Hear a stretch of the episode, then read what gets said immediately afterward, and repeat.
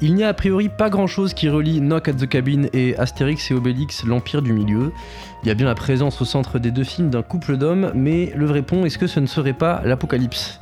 C'est l'apocalypse que nous annonce chez Shyamalan quatre Américains moyens transformés en messagers de la fin des temps. C'est aussi l'apocalypse, une autre apocalypse, que nous promet Guillaume Canet lui-même si son blockbuster gaulois ne rencontre pas le public. Si ce film-là ne marche pas, il n'y en aura pas d'autre, a-t-il dit sur France Inter. Après moi, le déluge, le feu et les sauterelles. Beaucoup de films ont récemment déclenché des réactions messianiques ou millénaristes de diverses formes. Babylone de Damien Chazelle et ses prétentions à terminer le cinéma. Avatar de James Cameron.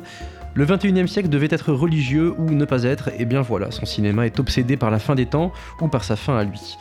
En cette semaine de deuil de Paco Rabanne, c'est ce que nous allons regarder d'un peu plus près entre une improbable superproduction qui emmène les Gaulois dans la cour de Tsui Ark et une parabole littérale sur l'apocalypse biblique.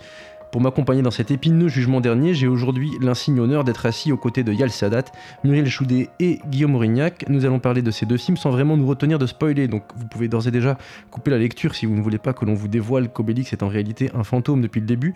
Je suis Théo Ribeton, vous écoutez Sortie de secours, alors on boit sa rasade de potions magiques, on se recoiffe la moustache et c'est parti.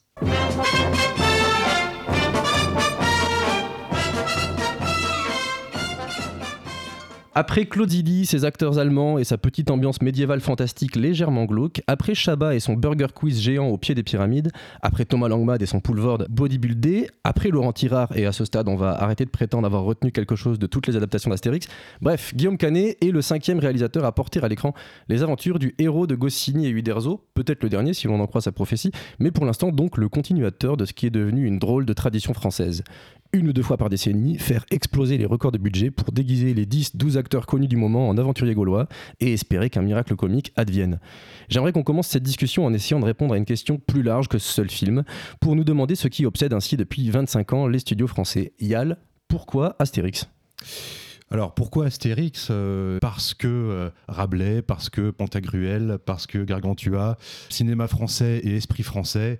Donc effectivement dans Astérix il y a le banquet. Mais c'est pas. Moi je pense que il faut il faut recentrer sur je sais pas je dirais l'économie, le, le, un principe de cinéma populaire qui est, qui est, qui est vieux comme le monde, qui est bah, justement celui du, de la grande tablée, euh, du grand banquet. On sait que des, bronzés jusqu'à l'époque contemporaine, c'est-à-dire il y a quand même un film qui une suite d'un film qui s'appelle Barbecue qui est sorti récemment. C'est vrai, qui Plancha. Qui s'appelle Plancha. Mm. Et que donc on aime réunir les gens autour de la table. Et le film de Zidi, c'était reprendre l'esprit euh, du Splendide. Évidemment, on y pensait beaucoup à l'époque. Et déjà, le Splendide qui a d'ailleurs. Euh, il y a eu un projet d'Astérix Splendide euh, de Gérard Jugnot. Bref, refusé par les ayants droit. Refusé par Uderzo. Mm. Effectivement, il y, avait déjà à l'époque une sorte de surenchère et de compétition qui s'est installée à partir du premier Astérix en 99. de, alors, on va faire plus, encore plus grand que le Splendide que les bronzés, etc. On va prendre tous les personnages du village pour faire le super euh, film de super production, de superstar. 1 plus 1 plus 1 égale euh, tous les fans de, de, ces différentes sensibilités comiques qui se rassemblent et qui font un blockbuster français. Et ensuite, le, le, film de Chabat était dans la même logique de faire un banquet encore plus incroyable, fastueux, etc. Avec cette fois-ci euh, l'esprit canal, hein, pour avec des gros guillemets. Langman, c'était la pyrotechnie, c'était un film, une sorte de péplum qui pourrait s'importer à l'international, etc. Qui s'est importé, qui s'est importé à l'international. Ensuite, Astérix au service de Sa Majesté. Moi, je, trouvais que c'était une sorte de banquet un peu plus euh, à la bonne franquette où euh, finalement personne ne faisait plus semblant. Édouard Baird n'était plus, n'était pas vraiment Astérix, mais c'était juste Édouard Baird avec une moustache jaune et qui, qui s'amusait à faire, bah voilà, à faire cravate club ou je, sais pas quoi dans le dans l'univers de Uderzo. Et puis voilà, là on arrive effectivement à quelqu'un dont le cinéma a beaucoup à voir avec le banquet aussi. C'est Guillaume Canet. Mmh. Et Guillaume Canet, la question pour moi, et on va peut-être en parler, c'est comment ça fait le lien avec son cinéma et comment ça fait le lien avec, euh, euh, je dirais. Avec le cinéma de Guillaume Canet. Ah, avec, avec, l'obscénité éventuelle qu'il y a dans son cinéma. Parce que là, c'est vraiment. c'est plus Je pense qu'on n'est plus dans le banquet, on n'est plus tellement dans le banquet, mais dans le buffet à volonté. Il y a un côté. Euh, d'ailleurs, on voit que leur vision de la grande tablée et de l'Asie, la, de la, de, l'Asie c'est plutôt le buffet chinois à volonté, vous savez. Donc il y a, quand même un truc comme ça. Et donc, on, bon, on va en parler, je pense. Mm. Pourquoi Astérix est-il le support d'un rêve inatteignable de blockbuster français, en fait? C'est ça ce qui m'intéresse aussi, c'est que Astérix c'est nos tent poles, quoi. Le terme qu'on utilise pour les Américains font Avatar, et ben nous, euh, c'est quand on met une fausse moustache euh, à, Gilles Lelouch. Euh, Guillaume? Alors, les grands succès du cinéma français, c'est les comédies C'est le genre de la comédie parce que la comédie c'est un genre fédérateur euh, qui réunit donc un grand public. Et ça, cette idée, elle est venue en fait dans les années 80 quand il y a eu des multidiffusions de la Grande Vadrouille sur TF1, chaîne nouvellement privatisée, la chaîne de, de Bouygues, donc le roi du BTP. Oh là, on est dans les souvenirs d'enfance là. Exactement. C'est- les miens en tout cas. Euh, Il vient de s'allumer une pipe. Et donc, euh, la re- multi-rediffusion de la Grande Vadrouille a initié cette idée que euh, le seul moyen de fédérer un public, qui était le public de TF1 en fait, il faut imaginer que c'était 40% de part de marché d'audience, euh, TF1 dans les années 80, avec la, la maison Bouygues, euh, et ben c'est ce public-là qu'on vise, et c'est ce, ce public-là qu'on va ramasser. Alors ça marche un peu dans la réalité, puisque c'est vrai que les plus grands succès euh, de- de- du cinéma français euh, jusque dans les années 2000, bah, c'est des comédies. hein. Euh, et Chabat, évidemment, avec son, son Mission Cléopâtre, Astérix, il y, a, y a pourvu. Mais le public de TF1, il a disparu. Donc c'est un mythe. Il a, il a vieilli quoi. Bah, c'est pas qu'il a vieilli, c'est qu'il a disparu tout simplement. Aujourd'hui, le public est fragmenté. Il est Comme fragmenté. le film d'ailleurs. Il y a ceux qui vont venir voir Et c'est exactement, c'est exactement le problème du film, Muriel. C'est exactement le problème Mm. du film, c'est qu'il ne peut plus fédérer, en fait. Oui. C'est terminé cette, cette idée qu'on peut fédérer un public. Et alors, il y a aussi un truc qui me- qui m'interpelle, moi, de, de- devant, devant ce film, et en fait, un peu tous les films Astérix aussi, c'est que euh, on, on est peut-être le seul pays à faire des blockbusters nanar 2. Le film a coûté 66 millions d'euros, et je, me, je, je comprends pas où ils sont passés. Alors après, moi, je dis pas là, je me- je m'en fous, ils détournent l'argent, ça les regarde, mais je me, je me demande qu'est-ce qui fait qu'on a une industrie du cinéma qui va produire des objets qui sont censés être ceux qui sont les, les plus à la pointe, en tout cas ceux dans lesquels on met le plus de moyens et les plus grosses énergies, et en fait, ça disparaît. Et en fait, on met juste une, on met juste une moustache King jouée euh, sur la tête de Jonathan Cohen, et euh, c'est un peu étrange de faire du bloc. C'est vraiment nanar 2 quand même comme rendu. Oui, bah, c'est la charte graphique pâtée dégueu en fait, euh, qui a surtout leur film. Oui, mais quand, Oui, on, voit, sûr, quand oui. on voit les adaptations de Pierre Lemaître, voilà, les adaptations de Pierre Lemaître Ouais. chez, chez euh, bon, c'est nul, mais on est quand même dans un coulis de, de, de, de professionnalisme à tous les étages, à, à- à- à tous les postes, quoi, à la Ouais. lumière, à la décoration. On a une sorte de de- d'empaquetage euh, euh, Ouais, et un en peu même temps, shiny. ce là, là, même pas en fait. travaille. Moi, je, je revoyais Mm. Mission Cléopâtre euh, euh, à la télé et il y avait quand même des plans. Il y avait un minimum de mise en scène. Non, mais Et celui-là, scène. je pense qu'il y a aussi un professionnalisme qui travaille quand même à ce que ce soit dégueulasse parce que si les gens voient du cinéma, ils vont, ils vont, ils vont être perdus, ils vont pas aimer. Enfin, il y a vraiment cette idée que le public ne supporte pas l'idée qu'il y, y ait de la mise en scène dans un film. Je sais pas Mais si. est-ce que c'est pas la patte euh, Guillaume Canet en fait? Le fait Ah, que mais ce si, soit absolument ouais, laid, euh, que le film soit laid, que les effets spéciaux soient catastrophiques, euh, euh, comme s'il y avait en fait personne pour guider convenablement le. Non mais c'est que ce que je dis, c'est-à-dire qu'à oui. un moment, quand on met, quand on met, quand on met ces moyens-là, avoir ce rendu-là, c'est un choix. C'est pas euh, le résultat d'un, Ouais, voilà, c'est, c'était dans le mood board quoi. Oui, Voilà. ça, se Je voit. sais pas si c'est tellement euh, canet parce que euh, le fait- les précédents, encore une fois, j'ai un peu une obsession pour celui-là, c'est le film de Laurent Tirard. Service de Sa Majesté. Ton film préféré. Euh, euh, voilà, c'est Vous vous c'est- souvenez des il y, a- y déjà, le, il y a déjà le même, le même problème, c'est-à-dire qu'effectivement, on imagine, on prend un tout petit peu de distance, on imagine que on est par exemple un spectateur euh, américain ou tout simplement qu'on a un spectateur français qui regarde un, un- un grand succès comique des années 70 euh, soviétique et euh, produ- produit par Mosfilm. Et, et- et vous savez, parfois vous regardez un film de ces années-là et, et vous voyez que le, le public euh, russe a, a- a ri et adore ce film et vous voyez des gens avec des, des, des, des moumoutes improbables, etc. Et vous vous dites, mais ça doit faire référence à des pièces de théâtre, à une, à- à une certaine littérature populaire, etc. Euh, là, vous montrez ce film à un Américain, il a exactement, un, étranger en général, il a exactement la même réaction. C'est-à-dire que c'est, euh, le film ne tient pas un seul instant, Ouais.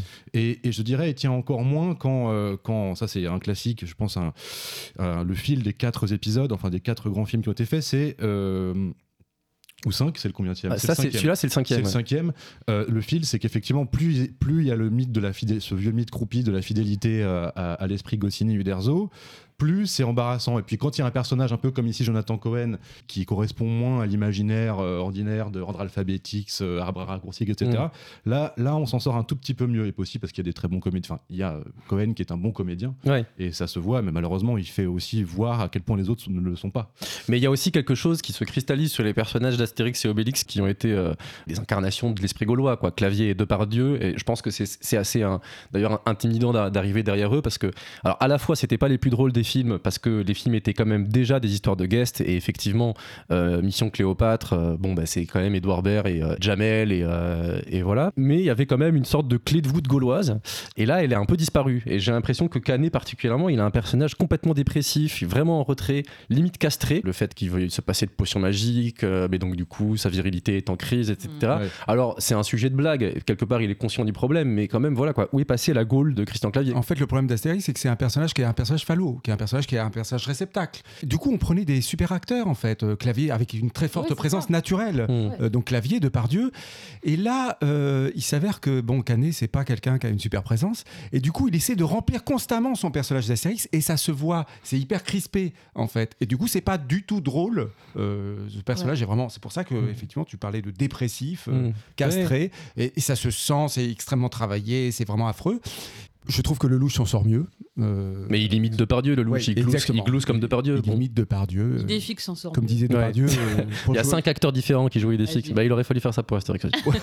Pour jouer Obélix, il faut le jouer avec des pâquerettes. Et donc, on voit que le louche joue Depardieu qui joue Obélix avec des pâquerettes. Mm. Euh, euh, et sur la question de, de l'hu- de l'humour aujourd'hui, euh, parce qu'effectivement, tous ces films sont des, sont des, sont des, sont des scans de, de l'état de la comédie. Bah là, c'est euh, limite, euh, là, c'est limite euh, un Wes Anderson, quoi. Le, il y a, le- en termes de, en termes de, de nombre de second rôles, quoi. Ouais. Avec Big Flo et Oli à la place de Bill Murray, mais c'est, c'est, c'est, c'est vraiment ça. Mais Mais- on n'a pas le temps de voir les seconds rôles. Ils Ah, mais il y a des gens, il y a des gens qui aussitôt n'ont pas, il y a des gens qui n'ont pas une minute de dia- qui n'ont pas une seconde de, qui n'ont pas une, qui n'ont pas une ligne de dialogue. Il y a des, il y a, ouais, Ragnar le Breton. Bon après c'est des célébrités Ah bah, YouTube non, mais- comme mais ça. Ragnar le Breton, c'est- alors c'est c'est emblématique de ce qui se Alors passe. que c'est un mec qui Ah, passe voilà, son temps à filer des baffes tout le temps sur. Enfin putain, s'il y a, C'est- s'il y a un type qui, Il en pouvait, fait qui, une. qui aurait dû. voilà. Il a droit à une baffe dans Ouais, le film, ça dure 10 secondes. Ouais. En- euh, et en fait, c'est, euh, il est, euh, pourquoi il est employé? Bah, Pour ramener ses followers, en fait. Euh, donc, en fait, ces, ces, ces, ces, ces comiques-là, de YouTube, de stand-up, sont ramenés pour ramener des gens dans la salle. Ouais. Voilà, leurs followers dans la salle. Ça ne sert qu'à ça. Et donc, en fait, euh, ils ont juste besoin de petites têtes d'affiche euh, voilà, qui, qui, euh, qui vont marketer ensuite euh, dans, dans- dans- pour la promo du film, mais ils savent pas quoi en faire. Ils savent absolument pas quoi en faire. C'est la différence vraiment avec Alain Chabat qui a amené la scène Canal+, de l'humour Canal+, mais il la connaissait parfaitement parce qu'il en était issu. Ouais. Et donc, il l'a vraiment très bien utilisé. Là, Canet ne sait pas quoi faire avec ces gens-là. Mais lui-même ne sait pas, c'est-à-dire que je pense que personne n'a ri devant le film. Enfin, c'est ça aussi qui. Non, moi, moi c'est pas vrai. J'ai un peu ri quand même. Ah ouais, ouais, Franchement, je c'est un super film. Ouais, non, non, les, mais- les- les acteurs, les acteurs de Moi, je- comédie, euh, Non, acteurs de comédie je- J'ai ri une Jonathan fois. Cohen fait. J'ai ri une fois. que vous, avez- vous avez ri, vous avez ri une fois Moi, Euh, j'ai ri je- une fois. Oh, moi, euh, j'ai ri. José Garcia. euh, Voilà, José Moi, Garcia. Moi, j'ai ri huit fois, quoi, un truc comme ça. Ah j'ai- ri une fois, c'est la, c'est la blague. Même une ou deux je- répliques de Canet. Non, mais après, le vieux sage euh, chinois euh, qui est aveugle. Ouais, ça, Euh, c'est- je trouve que c'est un- c'est le- la Ah, seule fois je il y a un gag. Et d'ailleurs, alors, intéressant, intéressant sur ce gag, Canet, Canet dit que ce, ce- que ce gag-là a été permis par l'annulation de la production chinoise. La Chine devait initialement produire le film, et en fait, il y a eu le Covid, donc ça a été annulé. Donc le film a été tourné dans le puits de Dôme, ça se voit un petit peu qu'il a Oui. perdu un petit peu en luxuriance. Euh, et euh, et euh, Canet, histoire de, de, de, de, de voir, euh, de voir du bon dans son malheur, dit ouais, mais grâce à ça, du coup, on n'a eu aucun problème de censure chinoise, et sans ça, on n'aurait jamais pu mettre une torgnole à un vieux sage chinois qui nous enseigne le kung-fu. Donc tu vois, tu n'aurais ri aucune fois. Merci qui Merci le Covid. Et, et donc Muriel, tu disais pardon sur Guillaume Canet? Euh, non, non, parce que c'est. En fait, je, je, je, je- réfléchissais vraiment, je me disais, mais pourquoi il y a Guillaume Canet plutôt que rien? Mais vraiment, c'est-à-dire que pourquoi ce mec s'est autoproclamé euh, grand sauveur du cinéma français, grande figure populaire, alors que je pense que euh, personne n'est attaché à lui. si Ah ce si, attaché à Jérôme- lui quand même. Jérôme Sédou, quoi. Enfin, vraiment, je, je suis fascinée par Et la Alain, et trajectoire Alain Attal, le de producteur. ce euh, mec qui euh, vraiment traverse le cinéma français mais avec une trottinette électrique. C'est-à-dire il fait ce qu'il veut.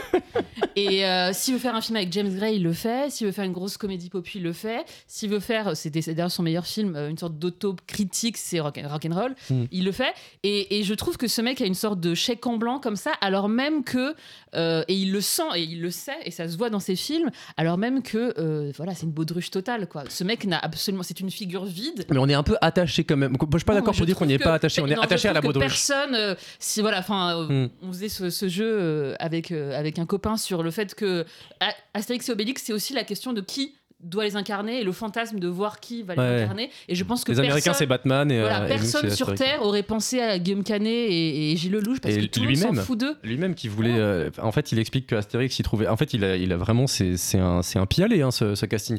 Le, le Obélix, il a proposé à plein de gens, il, C'est ça, il ne dit pas qui. Et en fait, euh, euh, euh, personne ne voulait passer derrière Depardieu parce que c'était trop intimidant. Et puis au Oui, bout d'un bah moment, Lelouch, euh, il, a, il a fini par proposer à Lelouch par- un, un peu en mode bon, vas-y, tu vas pas le faire.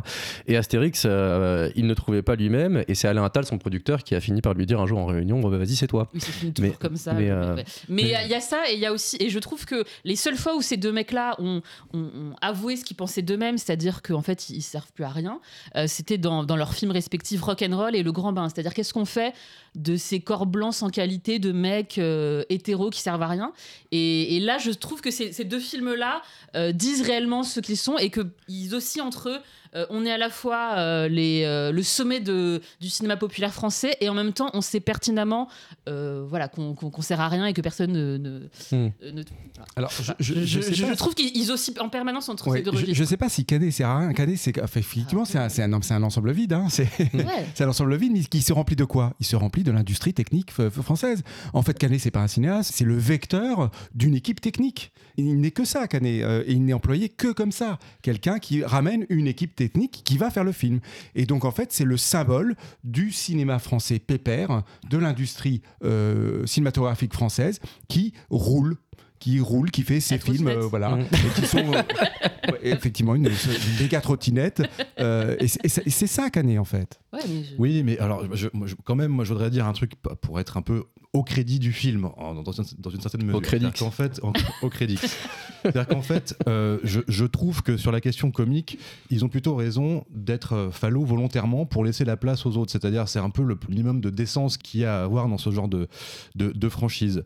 Et je trouve qu'il y a un progrès par rapport au reste du cinéma de Canet, j'en parlais, c'est-à-dire que euh, Ah oui. on est dans, on est dans l'univers du, du, du banquet. Et euh, dans, les, dans, par exemple, Les Petits Mouchoirs 1 et 2, il y avait déjà cette idée de réunir autour de la table tout le monde, c'est-à-dire à, la- à l'avoir, avoir ce truc rabelaisien, C'est encore une fois, c'est-à-dire avoir Tout à Magimel, avoir. Les petits mouchoirs avec une Marion moustache. Cotillard, avoir, voilà, à- avoir euh, Cluzet, on a tout le monde.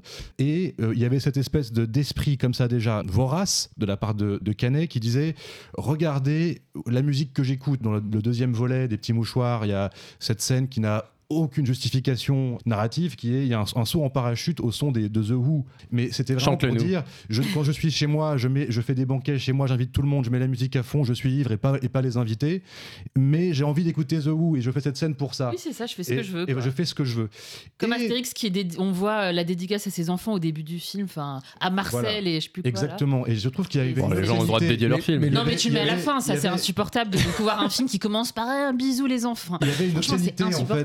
Y a une impunité. film. Il y a une impunité. euh, il, adore rappeler que euh, voilà, il fait le film pour sa meuf, pour les enfants, pour ses potes. Alors, je trouve que c'était obscène. Le fait que c'était sa bande Ouais. de potes, c'était obscène. Oui. Ça disait, je me permets tout, c'est mes amis, je fais ce que je veux, etc. Ouais, ouais. Et euh, vous devez aimer ça. Bon, là, avec, euh, avec ce Astérix, il y a quand même une, aussi une, une autre constante de, la, de la franchise qui est un peu une forme de respect, de retenue face à Uderzo et Goscinny, qui fait qu'on ne se permet pas tout non plus. Et que du coup, je pense que Canet ne cherche pas à faire croire qu'il est un, acteur comique dans ce film.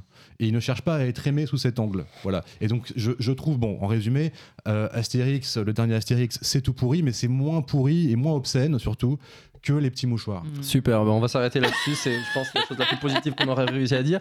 Astérix et Obélix, l'Empire du Milieu est toujours en salle pour longtemps, on l'espère, puisque sinon, apparemment, ce sera Ouais. la fin du monde, tel que nous le connaissons. Heureusement, nous avons aussi en salle un autre film pour nous y préparer, avec une solution un peu radicale pour l'éviter. C'est Knock at the Cabin de M. Night Shyamalan.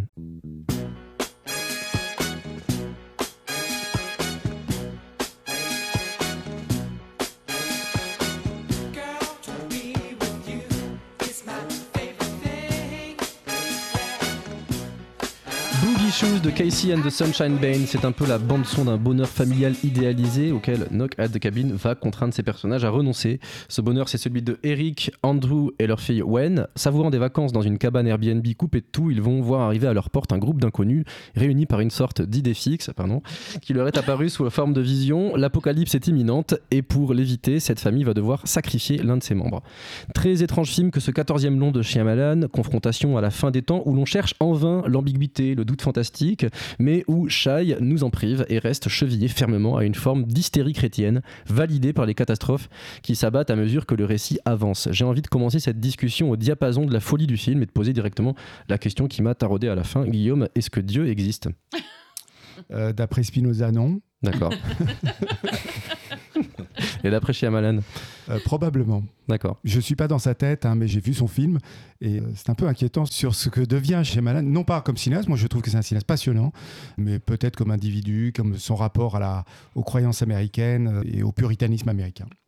Alors donc effectivement, il y a eu toujours euh, chez Shyamalan dans, son époque dorée, je pense notamment à Signe et au village auquel on pense pas mal dans, le film, un regard sur les croyances, euh, une sorte de manière d'interroger les croyances, de mettre le spectateur face à une sorte de, de saut de la foi, euh, mais en maintenant toujours une part d'incertitude et de crise. Pour la première fois, il fait pleinement corps avec elle. Est-ce que c'est une progression ou une régression dans son cinéma Yal? Alors, ni l'un ni l'autre, parce que je pense qu'il a fait mieux en termes, euh, dans cette espèce d'idée d'aller creuser euh, l'imaginaire spirituel euh, de l'Amérique, de l'Occident plus largement. Je pense qu'en termes de cinéma, c'est sa petite forme, c'est la petite forme, pour aller vite, on pense beaucoup à Twilight Zone, effectivement, c'est pas si loin de cette idée-là, comme le précédent. Euh, qui, était, Old. qui était old et aussi Je suis pas en train de te holder, c'est le non, du non, film. j'ai bien, compris. Et euh, euh, effectivement, voilà, un film comme The Visit, bon, on voit, on voit dans quel mo- modèle de cinéma il est, c'est-à-dire concentrer le monde comme ça dans une, entre quatre murs et euh, c'est pas mystérieux. Il y a cette première scène où la, la petite fille euh, qui sera au centre du film, voilà, qui arrive avec ses parents dans cette, euh, cette cabine, enfin cette cabane, Mhm. enferme un insecte dans euh, Une sauterelle. verre, voilà, une sauterelle de sous le verre et dit voilà, t'inquiète pas, c'est pour t'étudier. Bon voilà, on voit dans quel état d'esprit est Shyamalan, c'est-à-dire exactement au même point où il était à la fin de Hold dans le rôle du, Du savant du fou. savant oui. fou, voilà, du laborantin qui manipule l'humanité comme ça. Donc c'est une petite forme, elle est, assez modeste. Dans ce cadre-là, oui, oui, je trouve que c'est euh, une progression. En tout cas, pour moi, ça reste un film extrêmement intéressant sous cet angle. Alors, dans la nouvelle d'origine, alors on, va spoiler, hein, je l'ai annoncé en début d'émission. euh, la, fille meurt accidentellement euh, et le couple décide de refuser le sacrifice et d'endurer ensemble euh, l'apocalypse. Alors, à votre avis, qu'est-ce que Shyamalan préfère dans cette fin et dans ce sacrifice? Alors, moi, en voyant le film, je ne savais pas que c'était tiré d'un roman. Quand j'ai vu le film, je me suis dit, en fait, mais c'est un remake du sacrifice de Tarkovsky. C'est-à-dire que dans le sacrifice de Tarkovsky, il y a une sorte de sentiment apocalyptique, une guerre nucléaire qui s'annonce, et on est dans une, sorte de dacha familiale euh, qui réunit une petite famille, dont le propriétaire, le, le patriarche, a le sentiment qu'il peut lui-même faire une sorte de sacrifice, qui est le sacrifice de son foyer, et que ça sauvera le monde. Alors évidemment, c'est un saut dans la foi, c'est un saut dans la croyance, parce que c'est pas assuré que ça marche. Et c'est un saut qu'il va faire, et à la fin, la cabane brûle. Et d'autre part, il a un petit garçon qui a un handicap euh, donc, de surdité. Donc là, dans l'histoire de Shyamalan, il y a une petite fille qui a un léger handicap parce qu'elle a un bec Un de bec de lièvre qui a lièvre, été- voilà. Donc c'est un signe divin. Très bien, mon père. Et, euh, et, et mon fils, euh, écoutez cette, ce- Ouais. ce prêche. Euh, la différence, la différence, c'est que la petite fille ne sert euh, absolument à rien. Moi, je trouve euh, dans le film de Shyamalan, euh, elle n'est le vecteur, le lieu d'aucun miracle. Et qu'en fait, il ne reste que le sacrifice. Alors que paradoxalement, dans le sacrifice de Tarkovsky, il y avait quand même un- aussi la notion de miracle. Là, on n'a pas du tout de notion de miracle. On, se dit juste que, en fait, c'est le sacrifice qui importe, qui compte pour sauver l'humanité. Donc, euh, il y a quelque chose de très intéressant. C'est comme si Shyamalan, toujours pour rester sur ce, ce- ce terrain religieux, abandonnait complètement le Nouveau Testament et Mhm. restait du côté de l'Ancien Testament. Et, euh, et c'est exactement le, le- le fondement religieux du puritanisme qui, en fait, le- donc les, les puritains qui sont venus d'An- d'Angleterre et qui ont euh, colonisé la Nouvelle-Angleterre, Il a ressorti sa pipe. 3, quoi. Il, a, il ressorti sa pipe. donc euh, qui ont colonisé la Nouvelle-Angleterre, euh, les puritains, Ah euh, euh, leur référent, c'était pas du tout le Nouveau Testament, c'était l'Ancien Testament. Et c'est exactement euh, ce que je perçois du travail spirituel euh, de Shyamalan sur ce film, c'est qu'il abandonne complètement l'idée de miracle, de- de- du Christ rédempteur, etc. C'est non, il faut des holocaustes. Ouais, Voilà. Il paganise un peu Allez. son euh, rapport au Christ. Alors Muriel vient de se signer. Muriel, tu n'es pas, tu n'es, tu n'es, tu, tu n'es pas euh, réceptive au cinéma de Shyamalan, Non, c'est mais ça? par ailleurs, c'est quand on est. Voilà, je suis pas réceptive et du coup, je, je peux pas entrer thématiquement dans le film. Je J'arrive pas euh, à, à- à voir de quoi il me parle parce que précisément, je rentre pas dedans et j'ai cette impression euh, de, presque de frigidité face au, cinéma de Shyamalan depuis, euh, je pense que le dernier que j'ai, qui m'a vraiment plu, c'était Phénomène, donc c'était comme il y a longtemps. Et à chaque fois, c'est la, me- c'est la même chose qui, arrive. Au début, pendant à peu près 30 à 40 minutes, je trouve que c'est voilà, le plus grand cinéaste du monde. Il y a une précision dans la mise en scène et, voilà, c'est Hitchcock quoi. C'est-à-dire qu'il vraiment il te pianote sur ton esprit. Et il joue avec toi, hein, vraiment euh, exactement comme Hitchcock. Et l'autre jour, j'écoutais Shyamalan qui disait que le plus beau film du monde, c'était Les Oiseaux. Et c'est vraiment ça qu'on ressent. Et Hitchcock disait euh, justement que pour lui, l'esprit du, du spectateur devait être euh, un, un piano sur lequel le metteur en scène venait jouer.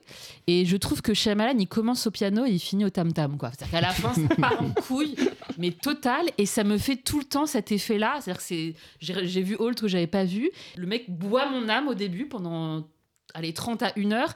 Et ensuite, euh, je, je- je- trouve que ça devient très très gras. Donc je me sors pas de cette temporalité, quoi. Qui fait que au bout d'un moment, peu importe ce qu'il me raconte, peu importe s'il a des obsessions, des thématiques, je trouve toujours que le sujet de ses films, c'est sa, c'est sa mise en scène. Et que là où Hitchcock ne voulait surtout pas montrer qu'il était un auteur qui était hanté par des, des obsessions euh, et qu'il a attendu que les critiques viennent, euh, viennent en faire un auteur. Shyamalan, c'est à la fois Hitchcock et la conscience de l'être. Et c'est ça qui, qui- que je trouve un peu lourd et un peu gras dans ses films.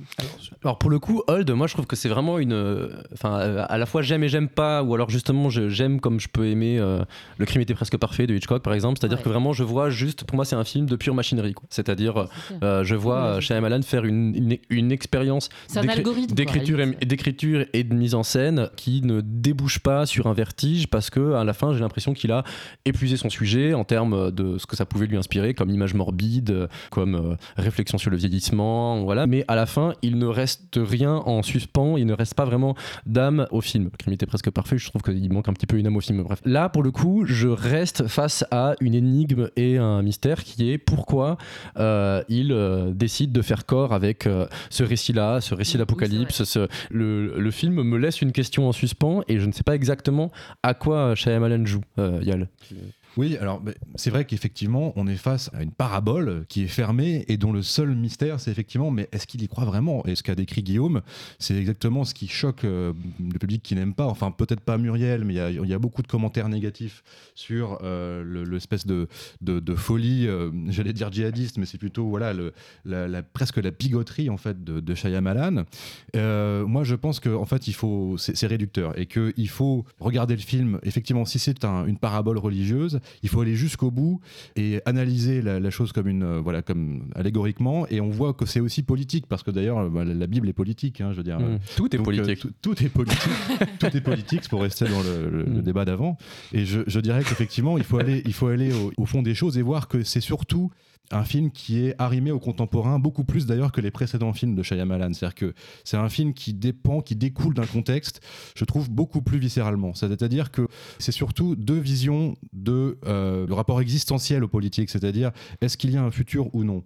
Et en fait, dans cette cabane où vous avez les sceptiques, les, voilà, les, fanatisés. les fanatisés, vous avez deux visions, on pourrait dire, de la gauche américaine. Euh, ou de la gauche en général, c'est-à-dire d'un côté des gens qui sont plutôt progressistes, qui ne semblent pas spécialement Mais, euh, mais qui en même temps trouvent que le monde va bien comme il qui trouvent va. que le monde va bien, qui, qui sont contents de leur petite cellule familiale, et, et donc pour qui, s'il y a du progrès à venir, eh bien il y a, il y a un avenir.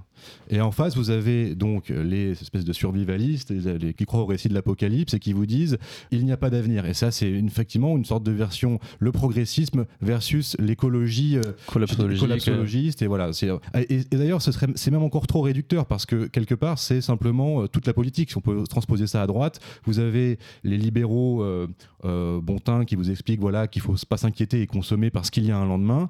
Et puis vous avez la droite survivaliste qui croit au grand remplacement, qui pense que euh, voilà que, que, euh, le gouvernement fabrique, euh, que Big Pharma fa- fabrique le, le Covid, etc. Mm. Donc vous avez les gens qui croient à la catastrophe et les gens qui ne croient pas au futur et ceux qui y croient, et les deux versions se rencontrent. Et en fait, je trouve ça intéressant que le film se lise aussi politiquement et que finalement, Shyamalan, en donnant raison aux, aux fous, en fait, il donne pas raison aux fous. Il dit qu'est-ce qui se passerait si les fous avaient raison. Enfin, si le hasard ou si, euh, si euh, les événements donnaient raison aux crétins, parce qu'ils sont quand même présentés comme des crétins.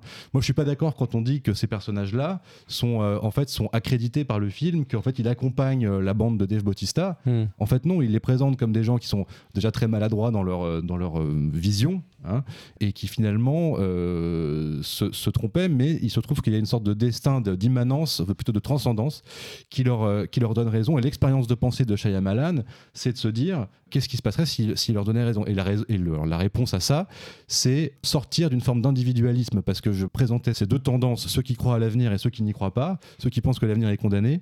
Dans tout ça, le problème, c'est qui est capable de penser euh, la société, c'est-à-dire penser à l'autre, qui reste comme, attaché comme ça à sa famille, à son intégrité familiale et personnelle. Et j'ai- juste une petite, enfin c'est une question que je vais vous poser, mais pourquoi du coup il entremêle euh, la, voilà, le, des, des flashbacks sur le couple? Qu'est-ce que ça vous provoque? Qu'est-ce que ça, pour vous, dans le film Le fait qu'on voit le couple se rencontrer, adopter c'est leur fille, tout ça, est-ce que Bah, pour faire- moi ça ça fait pour moi ça ça, ça- c'est c'est- effectivement c'est c'est une vraie question parce qu'il y a un manque dans le film. C'est exactement qu'est-ce qu'on reproche euh, à l'humanité et qu'est-ce que on euh, présente comme vertueux ou quoi. Et en fait je, je cherche dans le film la question du péché. Et j'ai l'impression Ouais. que dans les flashbacks il va euh, peut-être essayer d'aborder ça. Euh, il fait planer un petit peu un truc sur est-ce que si vous êtes là c'est parce qu'on est homosexuel etc mais j'ai l'impression que la, la- la- la question du péché est inexistante Ben. dans le film alors que quand on parle d'apocalypse on est quand même un peu obligé d'expliquer pourquoi l'humanité doit être punie. Alors, tu cherches la question du péché parce que tu es d'obédience catholique. si tu étais d'obédience puritaine, la question du péché, c'est le péché originel. Et donc, en fait, Mm. nous sommes damnés, c'est tout. Euh, Mm. Voilà, la damnation, elle est pour tout le monde. hein. ouais. Alors, la, la- la question des flashbacks, euh, pour moi, c'est la construction du personnage sceptique. Pourquoi ce personnage rationnel, sceptique, va lutter jusqu'au bout contre cette fiction de l'apocalypse? Parce qu'en fait, comme homosexuel, il a été harcelé par ses contemporains. Et donc, euh, finalement, bah, si, si eux peuvent crever à l'extérieur de la cabane, c'est pas un problème pour lui. Lui, il doit défendre sa famille. Parce qu'au au fond, je suis pas sûr qu'il soit sceptique jusqu'au bout. Bah Je- non. euh, voilà. Mais non, mais il y a, il y a peut-être cette idée-là qu'il ne veut pas y croire. Mais qu'il sent bien qu'il y a quand même une possibilité que ça soit vrai, euh, ce, ce- ce grand récit amené par euh, Dave Bo- Bautista. Oui, c'est un peu nous en a- fait. euh, C'est un une peu son. distance. En fait, je pense, bon, je pense qu'il y a une distance de la part de Shyamalan là-dessus. Effectivement, il y, a une- il y a une ambiguïté sur la validité des, des- des visions, parce qu'il y a effectivement les flashbacks, etc. Puis il y a aussi les visions. euh, en fait, tous les personnages qui ont raison et qui sont les gentils ont des visions, et c'est ça qui dérange, qui fait passer Shyamalan pour un évangéliste. Euh, Mais, ça dérange en France, je suis pas sûr que ça dérange aux États-Unis. La, la question des visions aux États-Unis, c'est vraiment Je- marqué j'ai- dans le- j'ai- la culture Je dis ça bah, pour avoir lu euh, ce qui s'est écrit et puis avoir parlé du film avec des gens qui n'aiment pas et tout Mm. ça. Et je vois qu'en France, Mm. effectivement. Mais euh, j'ai envie de dire, de dire justement à ceux qui n'aiment pas en France pour, ces- pour ces raisons-là, pensons à Spielberg où il y a exactement la même chose que, que finalement ceux, ceux qu'il faut suivre dans le récit. Et d'ailleurs, c'est intéressant dans le Shyamalan parce qu'on suit celui qui est sceptique et puis finalement on, on- on le lâche. Et d'ailleurs, on voit un peu sa part violente, euh, le côté stand de tir, le côté Charles Bronson, un peu qu'il a. Et finalement, et, on, on se détache un tout petit peu de lui. Pour tout ça, pour dire qu'effectivement, on- on- il faut suivre les visions, croire aux personnages qui ont Mais des C'est visions. c'est rencontre du exactement- troisième type. C'est exactement Mm. rencontre du troisième type. Il y, a- il y a ça chez Spielberg et, et on, le, on le met à son crédit. Oui, mais c'est parce que juste l'époque a changé. Enfin, il y a ce truc euh, complotiste qui fait que euh, Spielberg, c'était une autre époque et qu'aujourd'hui, ça vient euh, accrocher un truc, euh, un truc du contemporain. Oui, mais c'est pour ça que je disais qu'effectivement, Ouais. c'est son film le plus en phase avec le. qui dialogue le plus avec le contexte, mais encore une fois, c'est mettre des paradoxes les uns face aux autres, avec une distance. Et c'est une distance. Je voudrais juste, euh, parce que justement, on pourrait rester euh, dans ce débat-là sur l'idéologie, rappeler une interview, enfin, ce que Shyamalan a dit dans une interview pour les cahiers du cinéma qui a été réalisée par Fernando Ganzo, qu'on salue. Et euh, donc Shyamalan dit J'ai été élevé dans l'hindouisme, mais j'allais à l'école catholique où on m'a parlé de la naissance du Christ. Et à côté de ça, quand Noël arrivait, je voyais le Père Noël, le sapin, les cadeaux, et je me demandais comment tout cela pouvait avoir une cohérence. Euh, moi, j'étais un fan absolu de Noël, j'y croyais à fond, c'était mon histoire. Disons que j'étais particulièrement ouvert à l'irrationnel, et c'est peut-être pour cette raison que j'ai toujours été très sensible au pouvoir incroyable des fictions, à la magie des histoires. Parfois, les récits de l'hindouisme et ceux du christianisme que j'assimilais en parallèle m'impressionnaient, mais ils ne s'accordaient pas trop bien ensemble, ce qui me permettait de les voir avec une certaine distance, de les reconnaître d'abord en tant qu'histoire et de comprendre comment cette idée de raconter quelque chose pouvait changer et définir une vie. Amen. Justement, Mais oui, voilà. sur cette question-là, c'est très intéressant euh, de, de- de citer cet entretien euh, avec le cinéaste. Je vais raccorder avec ce que dit Muriel sur la question de la mise en scène, parce que je, je pense que ce que tu ressens sur euh, les films de, de, de Shyamalan, on le ressent aussi en fait. C'est vrai que ça démarre sur les chapeaux de roue en termes de mise Et en la possibilité que la mise en scène, euh, toute virtuose soit-elle, soit un peu le, le cache-misère d'une forme Non, de bourrinerie thématique. C'est comme s'il n'avait pas euh, finalement assez d'essence dans le moteur et que ça a commencé à, à patiner au bout d'un moment. C'est vrai qu'on le ressent à, quasiment à tous ces films en fait. Et pourquoi C'est qu'en fait le début il y a toujours une équivoque. Par exemple le, le début de Knock at the Cabin avec Dave Bautista qui arrive et qui parle à la petite fille, c'est Ouais. terrifiant. Ouais, ouais. Et on ne sait pas si c'est son ami ou si c'est un violeur, un pédophile. Enfin, il joue sur cet équivoque. C'est vraiment magistral ce qu'il fait. Mm. Et en fait, progressivement, il va l'abandonner cet équivoque. Ça va devenir de plus en plus simple, de plus en plus littéral. Et c'est exactement, à mon avis, le projet du film. C'est de croire à cette littéralité là. Et quand tu cites, euh, il y a le- ce passage de son entretien. Je voudrais dire que j'ai oublié par entretien réalisé par Fernando Ganzo et Marco Suzal qu'on salue Qu'on également. salue, on salue tous les deux. on remet On salue tous les deux. tous les bons crédits Voilà. à leur place. Mm. qu'on salue tous les deux. Et quand tu cites cet entretien, c'est très intéressant parce que ce qu'on oublie, c'est qu'effectivement, Shyamalan, en fait, c'est un immigré. Donc c'est quelqu'un qui est arrivé aux États-Unis et donc qui a eu un regard extérieur. C'est les lettres persanes. Il a le regard extérieur sur la société américaine. Et donc il a fait tout un travail dans la première partie de son cinéma qui était un travail où il disait moi, le folklore américain, les croyances américaines, ça m'intéresse, ça me passionne, et je, vais regarder ça, je vais l'observer, je, et je vais dire à quel point j'y suis extrêmement sensible. Et moi, j'ai l'impression que dans ce dernier film, eh bien, c'est plus du tout un immigré, c'est un pur américain, pure souche, et il a décidé d'embrasser les croyances et d'y croire lui-même. Et autre chose qui est très intéressant là-dessus, il y a un écrivain américain qui s'appelle Washington Irving du 19e siècle et qui, à mon avis, l'écrivain fondateur euh, de l'imaginaire américain, du gothique américain et de la, cette, espèce de religiosité américaine qui traverse l'imaginaire euh, des fictions ensuite. Et Washington Irving, donc lui, c'était un natif de New York, mais très vite qui est allé euh, en Angleterre et donc qui a finalement observé son pays avec aussi un regard étranger et qui a donné, à mon avis, les fondements euh, de l'anthropologie de l'imaginaire américain, à savoir notamment avec la nouvelle euh, euh, Le Conte du Val dormant, Sleepy Hollow. Et dans cette nouvelle, on a une petite communauté de, de- puritains qui est dans le Val dormant, qui, qui ne sort pas de l'enclos, parce que sortir de l'enclos, c'est aller dans la forêt, explorer la forêt, et la forêt, c'est les monstres. Et donc, d'abord, il faut dormir. Il faut rester dans l'enclos. Arrive Ishabod Crane, donc, et qui va, lui, euh, vient de New York, et donc euh, quelqu'un de rationaliste, qui est un instituteur, et qui va vouloir sortir dans la forêt. Et il va être enlevé par le, le cavalier sans tête, donc cette espèce de monstre légendaire. Et c'est exactement ce que la fondation, c'est de dire, euh, vous, les puritains, vous avez construit des enclos, et à l'intérieur de ces enclos-là, vous gardez la Nouvelle Jérusalem. Et en même temps, il y a cette Et- volonté, cette volonté de conquête aussi vers l'ouest, parce qu'évidemment l'enclos c'est à l'est, c'est les, les colonies de l'est. Et donc tout le rapport euh, des États-Unis avec son territoire et avec son imaginaire, ça a été est-ce qu'on va conquérir l'ouest et tomber sur la sauvagerie, ou est-ce qu'on reste dans notre enclos, no- notre nouvelle Jérusalem Et ce que fait à la fin Shyamalan, c'est lui qui a travaillé sur le village et qui a justement montré ça, cette culture de l'enclos, mais qui le montrait d'un point de vue extérieur, en disant c'est une fiction, mais c'est une fiction intéressante. Et bien là, en fait, il est du côté de la cabane. Il ne montre plus ça comme une fiction intéressante. Il dit, mais en fait, j'y crois. Oui, c'est-à-dire qu'en fait, c'est ça le mystère, parce que Théo parlait de mystère avec ce, film. S'il reste un mystère, une ambiguïté, c'est qu'effectivement, au départ, il dit je suis la petite fille qui met le verre, enfin qui met le, le bocal sur l'insecte, et en même temps, il rentre complètement dans le bocal. Donc en fait, c'est comme s'il brouillait les pistes volontairement. C'est la première fois. À ma connaissance, qui fait ça, enfin, je veux dire, il faudrait revoir euh, tous les tous les films. Peut-être qu'effectivement, il y avait déjà quand même quelque chose là- de- là-dedans de- dans Signe, parce que dans Signe, il y avait quand même cette idée de Mel Gibson qui parlait à Dieu. Mais qui le questionnait et qui l'interrogeait, qui lui disait qu'il le hait, par exemple. Oui, Qu'il qui le haïssait. qui- le questionnait. Mm. Bon, ben c'est c'est un peu la même dialectique, sauf qu'effectivement, le film a l'air de fermer les choses, comme s'il sortait de l'expérience. Je pense que vraiment, euh, le, le malaise vient de là, mais en même temps, c'est pas un malaise qui me dérange euh, moralement. Parce que- Bon, je vous propose qu'on s'arrête là. Le monde, ce n'est pas encore fini, mais sortie de secours, hélas, ça l'est. Merci à ceux et celles qui ont écouté jusqu'au bout. Si ça vous a plu, parlez-en autour de vous. Partagez l'émission sur les réseaux sociaux. Faites gonfler les chiffres. Si l'émission ne marche pas, pas sûr qu'un tel podcast puisse exister à nouveau, comme le dit Guillaume Canet. hein. Les financiers ne feront pas forcément confiance. Merci à vous d'avoir participé à cette émission. Bravo à vous. Bravo le cinéma. Merci le cinéma. Pardon le cinéma. On se quitte sur une musique libre de droit parce qu'on n'a pas de budget pour mieux et on vous dit à très bientôt. On sait pas trop quand. Euh, à Zap. Ciao.